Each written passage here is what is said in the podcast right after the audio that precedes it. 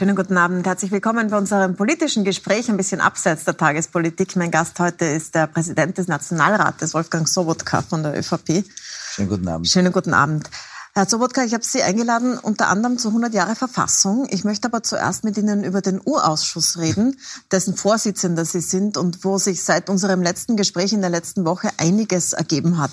Ich würde gerne mit Ihnen die äh, Dinge durchgehen, die da quasi auf dem Tablett liegen. Ähm, weil insgesamt führt das, was da ist, wir gehen es dann durch dazu, dass zum Beispiel der Vizekanzler sagt, ich würde meinen Rat geben, ich an seiner Stelle würde den Vorsitz nicht länger ausüben, bis diese etwaigen oder tatsächlichen Widersprüche geklärt sind. Haben Sie ihm schon geantwortet?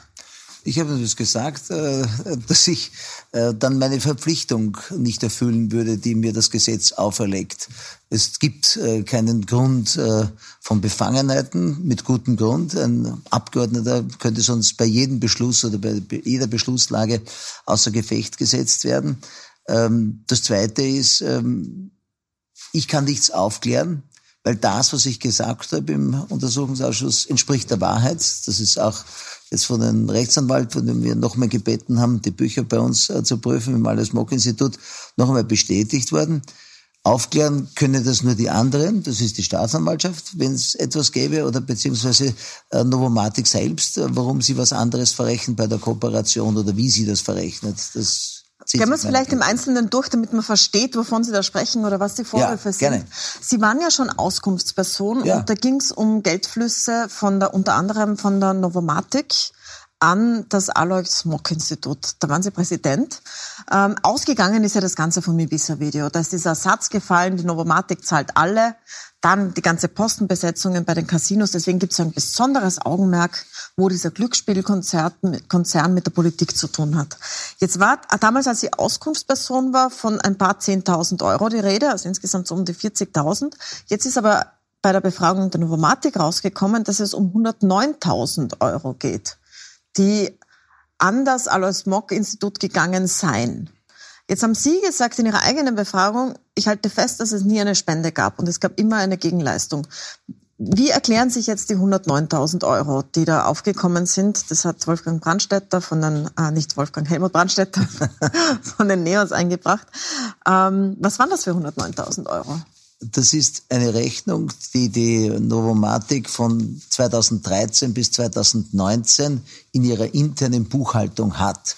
Ähm, da muss man verstehen, äh, erstens mal ist der Untersuchungszeitraum 17 bis 19 und nur zu bin ich befragt worden. Da muss man verstehen, wir haben als Alice Mock Institut immer Kooperationsvereinbarungen gemacht. Und wenn Sie mit jemandem kooperieren, dann macht der eine Teil die Ausgabe X und der andere die Ausgabe Y. Das Alice Mock Institut hat sich bei allen Kooperationen darum bemüht, die Runde der Diskutanten zusammenzustellen, den Moderator, äh, die Vorbereitung und die Nachbereitung zu machen mit einem Report oder auch mit einer Studie. Die Novomatic hat die Infrastruktur für sich organisiert, hat die Sicherheit und was alles hier notwendig ist und hat schlussendlich auch ähm, da und dort auch eine Versorgungsleistung erbracht im Sinne dass es ein Buffet oder ein Catering gegeben hat. Wie sie das verbucht, in welchen internen Kreisläufen sie ihre eigenen Mieten verbucht, ähm, das muss der Nomatik überlassen bleiben. Wir haben das Geld bekommen für ein Inserat und sonst nichts. Und das ist die Wahrheit und da gibt es also nichts zu reden. Und man muss eigentlich grundsätzlich sagen, die Novomatic hat viele Vereine unterstützt, viele Organisationen unterstützt, weil es auch zu einer sozialen Verantwortung eines Unternehmers gehört, für die Gesellschaft etwas zu tun. Das Alles Mock Institut ist ein bürgerlicher Think Tank und wurde in dieser Situation mit Inseraten, wir haben uns äh, letzten Endes äh, dort auch beworben und gesagt, wir können diesen Werbewert, den Werbewert bieten ob sie bei uns inserieren. Das ist das eine Geschäft. Und das andere ist ein ganz normales Kooperationsgeschäft, das wir mit zig anderen Unternehmen in Niederösterreich und Wien und im Burgenland auch hatten. Also um es nochmal klarzustellen, also es geht da um 30.000 Euro 2013, 20.000 Euro 2014, 10.000 Euro 2015. Das sind die Sachen, die neu sind. Die hat die Novomatic, das war das Volumen, das die Novomatic in diese Veranstaltungen eingebracht hat, aber nicht überwiesen hat, sondern in Form von Buffet, Ort und so weiter. Wir, gehen, wir sprechen immer von den Jahren 2017 bis 2019. Naja, da jetzt nicht. Da geht es jetzt naja, 2013, 2014, 2015. Es muss klar sein, ähm, ich muss mich an das Gesetz halten. Ich kann nicht einen Untersuchungsgegenstand, der zwischen 2017 und 2019 festgesetzt ist, dann mit 2013 oder das nächste Mal sagt man. Aber sehen Sie, das Schöne, das ist ein Interview, da können wir das machen. Da können wir auch über 2013 reden. Ja, und das hat mit dem Untersuchungsgegenstand nichts zu tun. 2013 hat es noch eine ganz andere Struktur gegeben. Mhm. Aber nicht 2017, 2018 und 2019. Und daher muss man wirklich bei dieser Sache bleiben, die dem Untersuchungsgegenstand eingewiesen dann kommt jemand daher und sagt, ja, ich habe aber gehört, dass es 2014 etwas ganz anderes gegeben hat. Das hat dann nichts zu tun. Da müssen wir den Untersuchungsgegenstand anders machen. Also Im ich glaube schon. Ja, da, da verstehe ich, glaube, was Sie sagen, aber wir können ja drüber reden, weil das Interessante ist, dass Sie sagen, das ist ein bürgerlicher Think Tank. Ja. Die Novomatik hat dann viele Vereine gespendet, das stimmt. Aber jetzt ist das Alles Mock Institut ja jetzt nicht das SOS Kinderdorf oder, oder die Caritas, sondern tatsächlich ein sehr parteinaher Verein. Nein, parteinahe nicht, weil parteinahe würde heißen, dass es dem Parteiengesetz unterliegt. Ganz bewusst eben nicht. Wie Wir definieren Sie das dann? Also Sie sind als äh, Wolfgang Sobotka Präsident gewesen. Sie waren zugleich Präsident vom niederösterreichischen ÖAB. Das ist ein Obmann. Obmann. Obmann. Äh, das ist eine Parteiorganisation. Eine und Sie sind natürlich bei der Partei und Sie sind im Nationalrat. Dann hat das Alles-Mock-Institut die Adresse geteilt mit sehr vielen solchen parteiennahen Vereinen. Es ist im Vorstand ist zugleich die Frau Kern, die zugleich beim niederösterreichischen ÖAB war, also eine ÖVP-Organisation. Es gibt so viele Verflechtungen, dass es keine Stelle gibt, wo es keine gibt eigentlich. Inwiefern ist das nicht? Es gibt auch andere Vorstandsmitglieder, andere Vorstandsmitglieder, die nicht, äh, die nicht in, in der ÖVP oder im ÖAB sind. Was definiert das Gesetz mit parteinahe? Parteinahe heißt, dass entweder Geldflüsse zwischen den Organisationen besteht oder dass es eine persönliche Einflussnahme äh, gibt. Die gibt es nicht. Wir haben keine äh, wie immer geartete ähm, Satzungen, die eine Möglichkeit böten, äh, für einen ÖRB oder eine andere Parteiorganisation uns zu beeinflussen durch meine Person, na, das wurde nie in Abrede gestellt, dass es ein bürgerlicher Think Tank ist, der sich auch mit äh, ÖVP-Themen beschäftigt, ähm, ist klar. Aber warum wir ihn so gegründet haben, liegt einfach in der Tatsache darin, dass wir Themen diskutiert haben, die wir in der ÖVP so nicht diskutieren arbeitsloses Grundeinkommen. Das würde in dem ÖRB keine Diskussion möglich sein. Naja, aber der das heißt, ÖRB könnte ja wohl so eine Diskussion machen. Also Nein, das ist ja nicht das, unmöglich, dass die ÖVP über das Grundeinkommen Sie haben dort ähm, zig ähm, Diskutanten, die kommen aus grünen Lagern, aus äh, bürgerlichen Lagern, aus sozialdemokratischen Lagern. Das haben äh, alle hier mitgeschrieben, alle Parteien, weil es ihnen bewusst ist, eine Überparteilichkeit. Wir stellen ja auch die Informationen allen zur Verfügung. Als ÖRB stelle ich nicht die Informationen allen anderen Parteien auch zur Verfügung. Das heißt, was wir gemacht haben, ist immer in der Homepage transparent gewesen, ist immer inhaltlich allen angeboten worden und daher ist es nicht parteinahe. Jetzt können wir lang diskutieren, wo ist da die Grenze? Das sagt das Gesetz.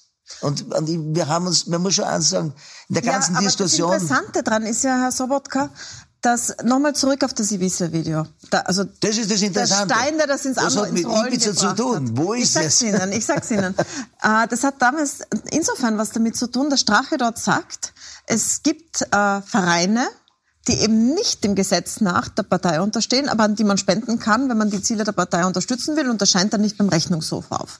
Deswegen ist es so ein Scheinwerfer darauf, wo gibt's im Umfeld von Parteien solche Vereine, wo Unternehmen dran spenden, Kooperationen machen, was auch immer, auf jeden Fall die unterstützen, wo es teilweise Geldflüsse gibt und die nicht beim Rechnungshof aufscheinen. Das heißt, es ist ja genau, was Sie beschreiben, ist ja genau das, warum das große Interesse dran liegt. Deswegen Inwiefern ist jetzt das Alois-Mock-Institut nicht so ein Verein, wo man eben unterstützen kann und damit die ÖVP unterstützt, ohne dass es aufscheint? Ähm, Oder Sie weil wir dort erstmal keine Spenden genommen haben. Das ist einmal das Erste. Inserate. Na, der Inserate, Inserate ist ja letztens, äh, Sie inserieren auch, bitte, jedes Medium inseriert. Ja, da haben Sie recht, es aber es, äh, die Frage, das, das ist gut, dass Sie das sagen, weil es, man muss schon herausarbeiten, warum es relevant ist. Die Frage ist ja, kann man mit Geld Politik beeinflussen und deswegen liegt dieser Scheinwerfer da drauf. Na, Frau, äh, Deswegen diese Frage, wie politiknah ist dieser äh, Verein oder nein, ist es kann, so, dass er nicht komplett Sie, unabhängig Politik wird ja, Jeder Politiker ist permanent in der Bevölkerung unterwegs, der es ernst meint. Trifft sich mit Unternehmern, trifft sich mit Arbeitnehmern, mit Interessensvertretungen, weil die auch ein Anliegen haben. Wir sollten ja das, was die Unternehmen eigentlich erwarten von einem Gesetzgeber, was die Arbeitnehmer erwarten von einem Gesetzgeber, auch vertreten, wenn es auch in unsere äh, ideologischen Rahmenbedingungen hineinpasst.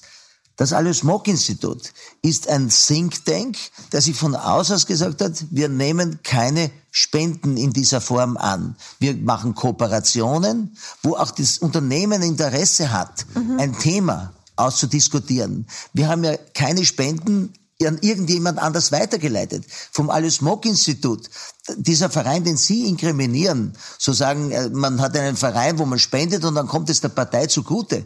Das gibt's ja nicht. Es gibt ja keinen einzigen Geldfluss vom Alois Mock Institut in eine Parteiorganisation naja, hinein. Zum Beispiel Inserate vom Alois-Mock-Institut wiederum beim ÖAB. Das ist Nein, beim ÖAB nicht. Was Sie ansprechen, ist der Pressverein. Da ja. geht es darum, dass wir für unsere Veranstaltungen ja auch Kunden werben wollen. Wir haben im Alois-Mock-Institut eine kleine, feine äh, Interessentenschar. Die ist überschaubar, mehrere tausend. Im niederösterreichischen Pressverein erreichen wir 90.000 wirklich auch zielorientierte Kunden. Das ist natürlich für uns auch ein Mehrwert und der entspricht auch wieder dem Werbewert. Das wird nicht eingesetzt für eine parteiliche Arbeit oder für irgendwas anderes, sondern für die Zwecke des mhm. Alles Mock Instituts. Aber und Herr noch einmal, der, der, der vielleicht ja. das noch ausführen darf. Ähm, es ist für uns ganz entscheidend, dass wir als Alles Mock Institut an Themen uns orientieren, die wir setzen äh, in den sogenannten Trendsveranstaltungen oder Reports. Und dort legen wir mit dem Kooperationspartner fest, welches Thema passt ihm so quasi in seine Strategie und welches passt uns. Und darum ist es eine gemeinsame Veranstaltung und da ist nie ein Fluss wechselseitig äh, passiert. Wenn man sich jetzt das ansieht, was da passiert, dann, Sie kennen den Spruch, es quakt wie eine Ente, es watschelt wie eine Ente, dann ist es auch eine Ente. Da denken sich viele beim Alois Mock Institut, es ist benannt nach einem ÖVP-Politiker, ja. der Präsident war ein ÖVP-Politiker, die Adresse teilt man sich mit mehreren ÖVP-Organisationen, dann kann man es ja der ÖVP zurechnen. Schauen Sie, Was dann ist wäre falsch es, wir müssten, dann hätten wir schon. Weil wir die Frage ist, er hatte die Novomatik nicht wir, aus diesem wir, Eindruck und hat deswegen da so bereitwillig kooperiert. Na, glaube ich, weil wir interessante Themen geboten haben. Und da muss man noch dazu sagen, wenn man es jetzt schon daran festmacht und wenn der Titel heißt, äh, die Käuflichkeit der Bundesregierung, ich war zu dem Zeitpunkt nicht in der Bundesregierung. Ich hatte mit dem Ganzen, den Lizenzen oder was hier im Spiel auch immer wieder genannt wird, überhaupt nichts zu tun. Schauen Sie, der Ausschuss ist zu einer Show verkommen. Das geht seit dem Mai, eigentlich bevor er begonnen hat. Oppositionsparteien mögen einen unliebsamen Vorsitzenden, der auf die Einhaltung des Gesetzes pocht und auch sehr strikt das durchzieht, den mögen sie nicht. Verstehe ich. Und daher geht dieses seit Wochen und Monaten. Das beeindruckt mich wenig. Äh, ich halte mich ans Gesetz und das ist meine Maßgabe und daran bleibe ich auch. Und jetzt nur mal zum Alice Mock Institut als solches zurück. Wenn das so gewesen wäre, dann frage ich mich, wir haben 2013 Rechenschaftsberichte auf der Homepage gehabt, 14, 15, 16, 17. Mhm. Da hätten Sie alles schon immer inkriminieren können, dass da irgendetwas im Spiel ist. Warum? Ja, vielleicht hat sich die Zeit und, auch und, geändert. Und ist, Wobei ich habe zurückgedacht, Herr Sobotka, und es hat ja, wir hatten ja die Telekom-Affäre, wenn Sie mhm. sich zurückerinnern, wo ein großes Unternehmen, die Telekom damals, auch sehr viel Geld an verschiedenste Leute verteilt hat. Und da wissen wir ja aus den Untersuchungen, dass es durchaus politisch gemeint war, dass es durchaus um Einflussnahme ging. Und da waren auch verschiedenste Sachen dabei bis zum Fußballverein vom damaligen Obmann Molterer, ÖVP-Obmann Molterer, der Geld von der Telekom bekommen hat. Das, äh, ich habe deswegen dran gedacht, weil die Novomatic ja auch an das Orchester, in dem sie Dirigent sind, 8000 Euro gezahlt hat. Da hat es bei mir geklingelt, das hatten wir ja schon mal mit der Telekom. Also dieser Vergleich ist perfide. Ist er perfide? Dieser, dieser perfide. Jetzt sage ich Ihnen wirklich etwas. Mhm. Die, die Novomatic spendet seit Jahren 200 oder wie viel tausend für niederösterreichische Kulturorganisationen und äh, das Land sagt, machen Sie den Vorschlag in die eine oder in die andere Richtung. Und der passiert dann mit der Novomatik und dem jeweiligen Verein.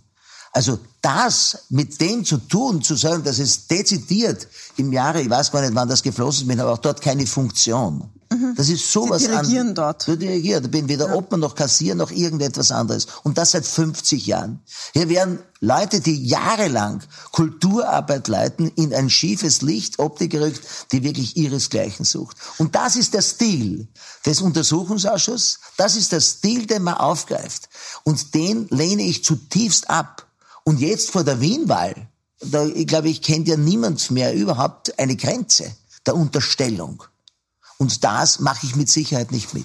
Eine Frage habe ich noch dazu. Es gab ähm, einen, eine Stunde Diskussion darüber, dass Sie in der Frage der Geldgeschenke des Novomatic-Gründers, der ja sehr freizügig Geld verschenkt hat, ähm, als das Thema wurde, wollten Sie das in eine geheime Sitzung verlegen. Die Abgeordnete Crispa wollte das nicht. Dann wurde eine Stunde diskutiert. Dann wurde es doch nicht in geheime Sitzung verlegt. Und äh, sie hat danach in einem Interview gesagt, äh, sie behindern die Arbeit des Ausschusses durch so etwas. Warum wollten Sie das machen? Schauen Sie, wenn der Verfahrensanwalt sagt, hier geht es um die Persönlichkeitsrechte derjenigen, die dieses Geschenk bekommen haben, dann haben wir alle Rechte zu wahren. Es geht leider nicht, dass die Abgeordnete Christa sagt, bei mir waren wir die Persönlichkeitsrechte. Erinnern Sie sich, wie die Polizei auf ihr Handy zugreifen wollte? Da haben wir auch klar gesagt, das geht nicht, weil das nicht rechtens ist. Bei ihr gelten die Rechte, bei anderen nicht. Diese Haltung lehne ich zutiefst ab. Das ist für mich etwas mit zweierlei Maß messen. Und ich habe nicht entschieden, sondern ich habe auf den, ich habe entschieden, aber auf den Rat des Verfahrensrichters und der ganz klaren Haltung des Verfahrensanwaltes. Jetzt frage ich Sie, wie würden Sie entscheiden, wenn der Verfahrensrichter und der Verfahrensrichter darauf dringen? Und zweitens, ich habe keine Untersuchung. war es gar nicht rechtens, oder? Weil das ist ja nachher nicht in Geheimnis. Selbstverständlich ist es rechtens, nur sind die Fragen nicht gestellt worden. Das ist der, der wesentliche ja. Punkt. Und sonst hätten wir wieder unterbrechen müssen. Sie haben gesagt, Sie haben dann keine Fragen im, äh, im, im äh, vertraulichen Sitzungsteil. Und Untersuchungen zu behindern, ist auch das, ist immer eine Halbwahrheit, was diese Herrschaften von sich geben. Natürlich können sie alles untersuchen. Und sie bringen auch alles zutage. Und das Gericht kann auch auf diese Untersuchungen dann zurückgreifen. Nur, es wird nicht ein Mann, wo gar nichts dahinter ist, wo wir gar nicht wissen, was dahinter sein kann, in die Öffentlichkeit setzt, der kein Gegenstand ist. Und ich glaube, diese Wahrung der Grundrechte, wir haben zuerst davon gesprochen, die gilt für jeden. Und ich habe die ausgeschiedene Verfahrensrichterin Huber hat mir gesagt, in keinem Gerichtsverfahren geht es so zu wie in diesem Untersuchungsausschuss. Und das hat sich nicht gebessert. Das hat sich leider verschlechtert. Und das ist es. Das kostet Millionen den Steuerzahler. Und hier wird dieser Untersuchungsausschuss sträflichst zum Teil missbraucht. Für das Agitieren, für diese politische Show. Und für das kann ich mich nicht hergeben. Ich habe noch eine abschließende Frage zu diesem Themenkomplex, vielleicht so mit einem Schritt zurück. Es hat sich ja in diesen, in diesem ganzen Bereich Sponsoring, Spenden und so weiter ziemlich viel geändert in den letzten Jahren. Also es war Dinge, die vor 10, 15 Jahren ganz normal waren, wie große Einladungen zu Sportveranstaltungen, äh, Dinner, Kulturveranstaltungen. Das ist in vielen Unternehmen, gibt es Compliance-Regeln, das geht alles gar nicht mehr. Und auch in der Politik waren sicher Dinge normal sozusagen, wo jetzt ein ganz, ganz klarer Scheinwerfer drauf ist, wie eben solche Sponsorings von, wie solche ja. Vereine. Ähm, nicht jetzt weiß ich, Sie, Sie waren jetzt, diesen, ja, diesen Vergleich weise ich zurück. Ich würde Sie gerne für, für diese Abschlussfrage aus der Defensive rausholen. Ich bin nicht in der sagen, Defensive. Wenn Sie, hat sich da für Sie, wenn Sie auf diese Dinge jetzt, die jetzt untersucht werden, also zum Beispiel die Novomatic-Kooperation, hat sich da was geändert? Würden Sie das nach wie vor gleich machen?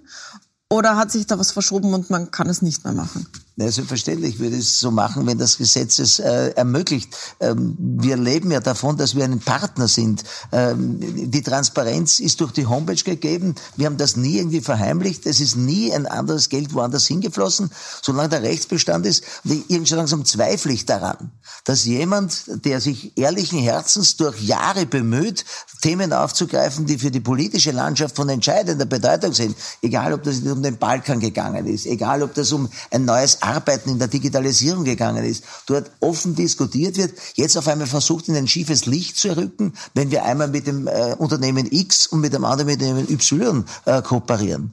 Ich weiß nicht, wo kommen wir da hin? Äh, wo geht unsere Gesellschaft hin? Und gleichzeitig verlieren wir den Fokus dort, wo es wirklich notwendig ist, hinzusehen. Wir haben das Video, und wenn Sie sich das überlegen, wochenlang getrommelt, nach mir, war es ein Anliegen, dass es endlich kommt. Was ist jetzt? Es ist, Video interessiert auf einmal keinen mehr. Also wir haben eine, eine Gewichtung von, von unserem Fokus. Jetzt hat sich der Fokus der total ist, zur ÖVP verschoben in diesem Das ist eigentlich ein, ein ÖVP-Untersuchungsausschuss. Ja, ja, aber Sie sagen, Recht, es ist, sagen, Sie sagen zu Unrecht. Sie sagen zu Unrecht. Ich würde gern ähm, zur Verfassung kommen. Gerne. Wir haben 100 Jahre Verfassung. Sie haben einen der, der höchsten Posten in diesem Land. Und ähm, wenn man sich so das letzte halbe Jahr ansieht, dann kann man sich die Frage stellen, funktioniert das richtig, so wie wir es jetzt haben? Ich weiß, der Bundespräsident spricht immer sehr gerne von der Schönheit der Verfassung, aber jetzt haben wir gesehen, dass Gesetze, die verfassungswidrig waren, wie sich herausgestellt hat, und die eingegriffen haben in die Grundrechte in dieser ersten Corona-Phase, aufgehoben worden sind, erst Monate später. Ähm, ist das nicht ein Fehler im System, wenn es möglich ist, einer Regierung für mehrere Monate die Grundrechte einzuschränken, verfassungswidrigerweise? Und dann kommt es erst hinten nach. Das ist eine sehr tiefgehende Diskussion. Das stimmt. Weil erstens äh, war es früher so der Brauch, dann hat man ein Gesetz in Zweidrittelmehrheit beschlossen und dann wurde es dem Zugriff des Verfassungsgerichtshofs entzogen. Also immer eine Frage des Quorums. Das geht jetzt nicht, ne? weil es nicht. gibt keine Da muss man zurückgehen mehr, an, den, an den Ursprung, dass der Gesetzgeber damals sich eine ganz scharfe Kontrolle gegeben hat. Hans Kelsen hat das so eingerichtet, er war der Erste. Und Österreich waren die ersten, die einen Verfassungsgerichtshof hatten, der den Gesetzgeber kontrolliert. Dass die Verwaltung und die Judikatur durch ihre eigenen Bestimmungen auch immer wieder Kontrollen unterzogen waren, war das andere. Aber dass der Gesetzgeber selbst, der ja Gesetz schöpft, äh, kontrolliert wird, das hat es bisher noch nicht gegeben. Und die Kontrolle geht halt immer genau an der Linie der Verfassung. Was ist verfassungskonform und was ist nicht? Und natürlich ist es so, der Verfassungsgerichtshof entscheidet nicht einstimmig. Es gibt mhm. auch, in Amerika heißt das sogenannte Dissenting Opinion. Und wir wissen das ja auch, dass andere eine, andere Meinungen haben. Es ist nun mal so, dass man zu einer Gesetzesinterpretation leider auch eine andere Meinung haben kann. Das ist nicht immer alles in Stein gemeißelt. Ähm, daher ist es auch gut so, dass der Verfassungsgerichtshof sehr schnell entschieden hat, verglichen mit anderen Gesetzen.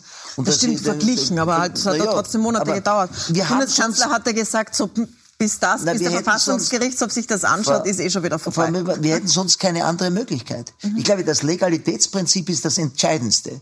Dass alle Handlungen nur auf der Basis eines Gesetzes stattfinden können. Sonst wären wir bei der Willkür.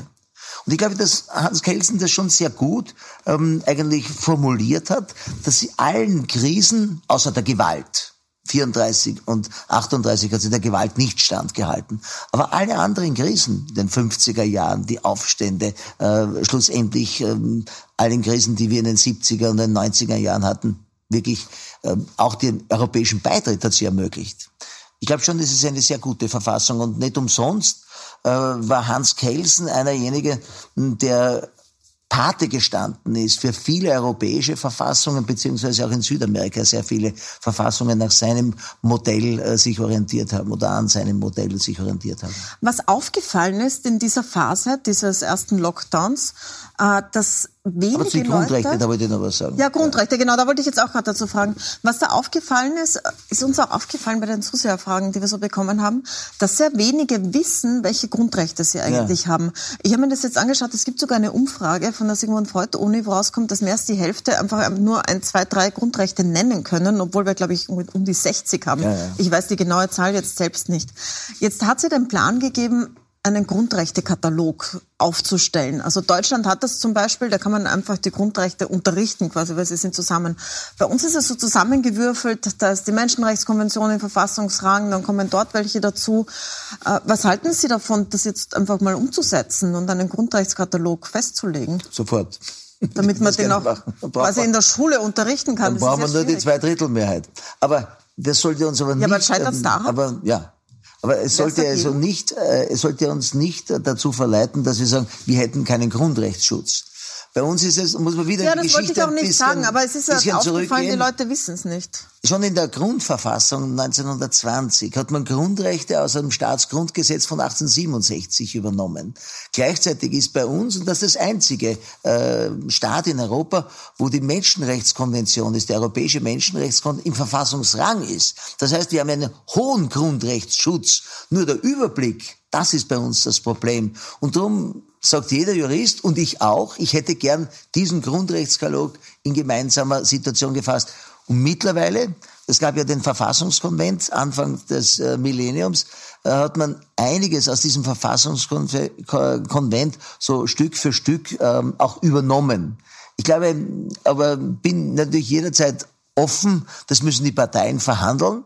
Und da gibt's natürlich auch immer wieder eine Situation, dass man das noch anders formulieren möchte und daran scheitert es immer, dass man zwei Drittelmehrheiten zusammenbringt. Das ist beim Wahlrecht so, äh, das ist äh, beim Grundrechtskatalog so. Ja, aber die Grundrechte sind ja da, die stehen ja zum Beispiel in der Europäischen Menschenrechtskonvention, man müsste ja nur in eine Fassung gießen. Äh, Wer stimmt denn Die dagegen? Menschenrechtskonvention ist zum Beispiel in Deutschland nicht in der, in der, in der ja, Verfassung. Ja, die haben ja einen Grundrechtskatalog. Nein, die haben den Grundrechtsschutz, der dort drinnen ist nicht. Also die haben mhm. weniger Grundrechte, wie wir schützen. Na, weniger ähm, wollen wir nicht.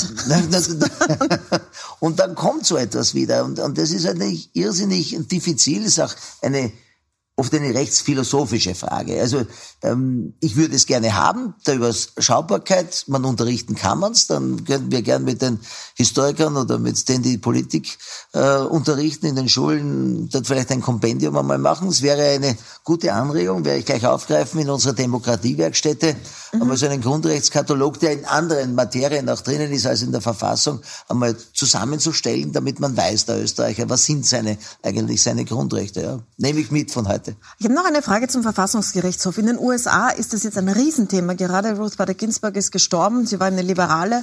Jetzt hat Trump eine Konservative nachnominiert. Er wollte, dass diese Zeremonie so aussieht wie damals, als Clinton seine ähm, Kandidatin nominiert hat im Rose Garden draußen im Weißen Haus, viel Publikum eng zusammen. Das hat dazu geführt, dass sich wirklich viele mit dem Coronavirus angesteckt haben jetzt. Aber man hat auch gesehen, wie wahnsinnig wichtig das ist, wer da drinnen sitzt. Jetzt haben wir in den USA zwar eine andere Lage, dort sitzen sie drinnen, bis sie sterben, aber auch bei uns ist die Zusammensetzung des Verfassungsgerichtshofs ja ähm, erstaunlich wichtig, weil viele Dinge dort entschieden werden und nicht im Parlament. Also zum Beispiel die Ehe für alle. Na, Oder Adoptionsrechte nein, hat der Verfassungsgerichtshof. Nein, entschieden nicht. Sterbehilfe ja, jetzt. Ist, Liegt nicht im Parlament, also, sondern im Verfassungsgerichtshof. Da muss man, muss man ein bisschen wieder genauer äh, definieren. Also es liegt schon am Gesetz. Der Gesetzgeber ist der Souverän. Alles Recht geht vom Volk aus. Das ist Artikel 1 unserer Bundesverfassung. Und Trotzdem wird das, die Sterbehilfe das, jetzt im Verfassungsgerichtshof ähm, verhandelt und nicht im Parlament die, besprochen das wird dann für uns eine Möglichkeit sein, ein anderes Gesetz zu machen. Es wird mhm. ja immer eine Situation dann ergeben, müssen wir unsere Gesetze ändern dann, äh, wenn der Verfassungsgerichtshof äh, vielleicht etwas zulässt, als verfassungskonform sieht und das andere oder nicht verfassungskonform. Das liegt dann immer noch am Gesetzgeber, auf den Verfassungsgerichtshof zu ähm, reagieren. Wir haben eben im Unterschied zu, zu Deutschland keine wertende Verfassung, sondern eine vollkommene Rechtspositivismus, wenn man das bezeichnet, eine vollkommene neutrale. Während in Deutschland die Demokratie auf Ewigkeit, die sogenannte Ewigkeitsklausel verankert ist, wäre in Österreich theoretisch der Fall, mit großer Volksabstimmungsmehrheit, das zu ändern. Ähm, was aber nicht stattfindet, ja, ist Eigentlich so. nicht gut, oder? Oder ist das? Na, weil es hat 100 Jahre gehalten. Mhm. Warum gut? Weil heute die Demokratie von der Familie, schauen Sie in unsere eigenen Familien, Schule, Betrieb, äh, das demokratische Prinzip ist so fest verankert wie kaum in einem anderen Land. Wir haben wirklich wirklich eine Demokratisierung bis in die Wurzeln unserer Gesellschaft hinein. Da habe ich auch keine Sorge. Aber de facto hat eine rechtspositivistische Verfassung dort keinen Schutz von Werten und Gütern. Auf der anderen Seite werden ja auch keine religiösen Güter bei uns geschützt. Also es gibt schon auch immer wieder, die Werte ändern sich ja. Mhm. Und daher ist es, warum hat die Verfassung so lange gehalten? Weil sie eben so neutral ist. Und daher würde ich sehr, sehr, sehr bevorzugen, äh, dass wir, um wieder äh, auf den Verfassungsgerichtshof zurückzukommen, Wenn er ein Urteil spricht, das auch einen gewissen Wert für viele implementiert, dann muss ihm der Gesetzgeber hergehen, kann ich mich in meiner Gesetzeslage anpassen? Gibt es einen dementsprechenden gesetzlichen Vorschlag? Ja, dann muss er sich anpassen. Dann, muss, dann, gilt das auch wieder. Ja? Das, somit hat der Gerichtshof sehr Wenn es verfassungskonform ist, äh, unkonform ist. Wenn der Verfassungsgerichtshof sagt, das erlaube ich zusätzlich, dann muss der Gesetzgeber nichts tun oder er möchte es zumindest verbieten, dann muss er ein anderes Gesetz machen. Zum Abschluss die Frage, wenn Sie könnten, würden Sie sie neu schreiben, die Verfassung? Nein. Ich glaube, sie ist äh, von dem Rechtsgelehrten... ist sie ja nicht, muss man sagen. Sie ist von dem Rechtsgelehrten ähm, geschrieben worden, von Hans Kelsen, ein jüdischer Österreicher, dem wir ungeheuer viel zu verdanken haben. Bei allen Mängeln vielleicht, die da und dort einmal auftreten oder Interpretationen, die auftreten, glaube ich, hat sie uns auch in schwierigen Zeiten, denken Sie, erste Abwahl einer Bundesregierung, denken Sie an den EU-Beitritt, denken Sie an viele anderen äh, internationalen äh, dementsprechenden Rahmenabkommen, hat die Verfassung uns wirklich Vergleichen Sie Österreich mit anderen Ländern, wirklich hervorragend durch äh, die Zweite Republik und äh, die Nachkriegszeit gebracht, dass man sie entwickeln muss weiter, das steht außer Frage. Äh, die Frage der Digitalisierung, äh, die Frage ähm, der Datensicherheit, äh, der Big Data, ähm, vieler anderer Formen, die mit der Digitalisierung kommen, das ist alles noch nicht abgebildet. Das heißt, es wartet auch noch ein gehöriges Stück Arbeit auf uns, um dort wirklich so eine Verfassung zu haben, die auch im 21. Jahrhundert allen Stürmen standhält. Herr Nationalratspräsident, dann bedanke ich mich sehr herzlich für den Besuch und Ihnen danke ich fürs Zusehen. Danke. Wenn Sie die ganze Sendung nochmal anschauen wollen, äh, dann schauen Sie auf puls24.at oder Sie können es auch als Podcast hören auf allen gängigen Podcast-Plattformen. Da können Sie es auch nachhören. Danke fürs Dabeisein. Herzlichen Dank. Danke sehr.